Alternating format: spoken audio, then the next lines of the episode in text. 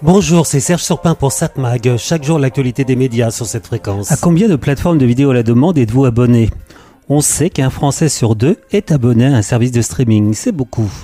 Ça ne veut pas dire évidemment 30 millions d'abonnés, puisqu'on s'abonne par foyer et non pas par personne. Ainsi, la plateforme la plus populaire en France, et un peu partout dans le monde d'ailleurs, c'est Netflix. 10 millions d'abonnés en France, et selon Médiamétrie, plus de 20 millions de Français passent par le site Netflix chaque mois. Pas mal pour ce service lancé en France en 2014. 10 millions d'abonnés, ou un peu moins, c'est à peu près le chiffre que communique Canal Plus en France. Mais là, on compare torchon et serviette. Certains abonnés à Canal le sont pour la chaîne Canal Plus, d'autres le sont pour les bouquets distribués par Canal, comme Disney, Bing Sport et autres OCS. Quant à Amazon Prime, c'est 4 millions d'abonnés et 7 millions d'utilisateurs en France. Disney pas de chiffre d'abonnés en France, mais selon Médiamétrie, c'est plus de 5 500 000 utilisateurs chaque mois. Il faut se rappeler que si on parle beaucoup de Netflix, Prime, Disney, Canal ou même Apple, en fait, ils ne sont pas les seuls sur le marché. En 2020, il y avait 78 services de vidéo à la demande. Peut-être un peu moins aujourd'hui, puisque l'on a constaté la fermeture de Salto dont on a beaucoup parlé. Mais il y a aussi Free qui vient de lancer sa propre plateforme, alors ça peut à peu près équilibrer. Bon, quand même, ça fait beaucoup de plateformes. On sait qu'en France, on est généralement abonné à 2,1 services de streaming en moyenne. Il est vrai que souvent, pour éviter de payer trop par mois, et ça commence à monter si on est abonné à beaucoup de plateformes, on s'abonne et puis on se désabonne très facilement. On peut le faire. On passe d'une plateforme à l'autre. Mais quand même, on le constate tous, il y a trop de plateformes. Et en plus, on ne trouve pas tout ce qui se fait.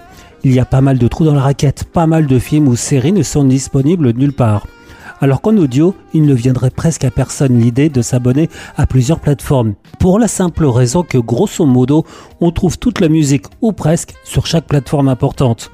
On n'imagine pas une plateforme qui ne proposerait que les musiques publiées chez Universal, une autre avec les productions Sony, etc. Alors oui, je sais, il y a des plateformes spécialisées, mais on peut pas dire qu'elles attirent beaucoup d'abonnés.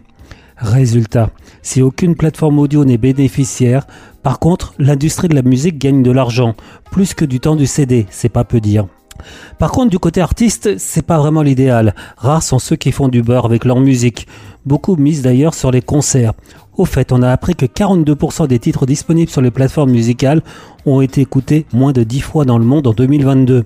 Et 24%, oui 24%, n'ont généré aucune écoute. c'est beaucoup.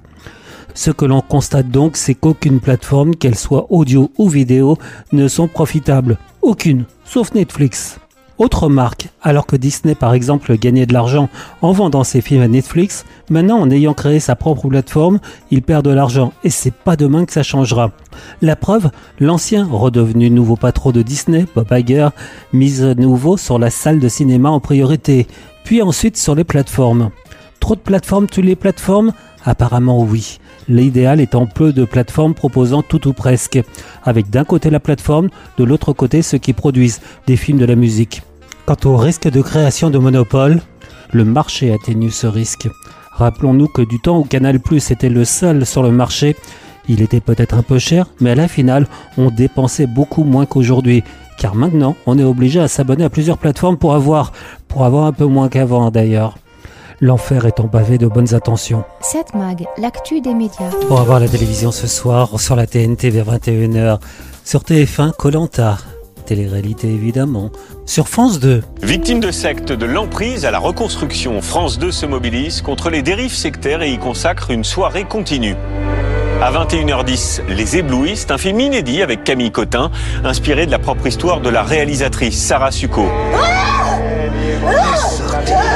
Tu vas pas sacrifier la vie de ta fille pour, pour aller faire des prières à la con Dis-moi, toi. Moi, je fais confiance. Et juste après, un grand débat dans lequel l'on fera le point sur ce phénomène inquiétant qui n'épargne, vous verrez, personne, pas même les enfants.